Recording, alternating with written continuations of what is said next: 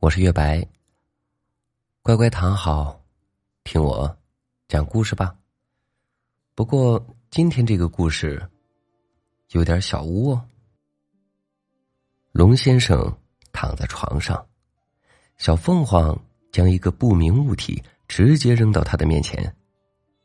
臭龙龙，把你的内裤收一下。龙先生尴尬的笑了笑。在一起这么久了，害羞啥？我怎么记得在一起没那么久的时候，某人可就不怎么矜持了呢？小凤凰哼了一声，龙先生被他说的愣住了，然后在娇声细语中缓缓进入了记忆的长河。那时候他们刚在一起，都很矜持。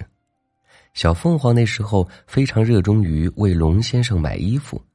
因为他说他要把龙先生身上所有的都变成他的东西，于是龙先生经常会收到他买来的搭配的服饰，可他不想让小凤凰花那么多钱，他觉得这不值得。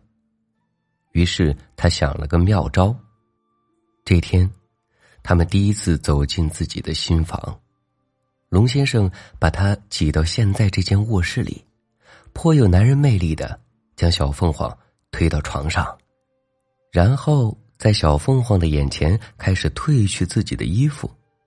不一会儿，随着最后一件扔到床上，龙先生便裸在了小凤凰面前。你，你干嘛？还这么早？啊？我没别的意思，就是我看你经常给我买衣服，所以怕你花钱嘛。龙先生嘿嘿一笑。现在，我身上全都是你的东西了，臭流氓！龙先生想到这些，尴尬的笑了笑。这时，小凤凰却褪下了自己的睡衣。你干嘛？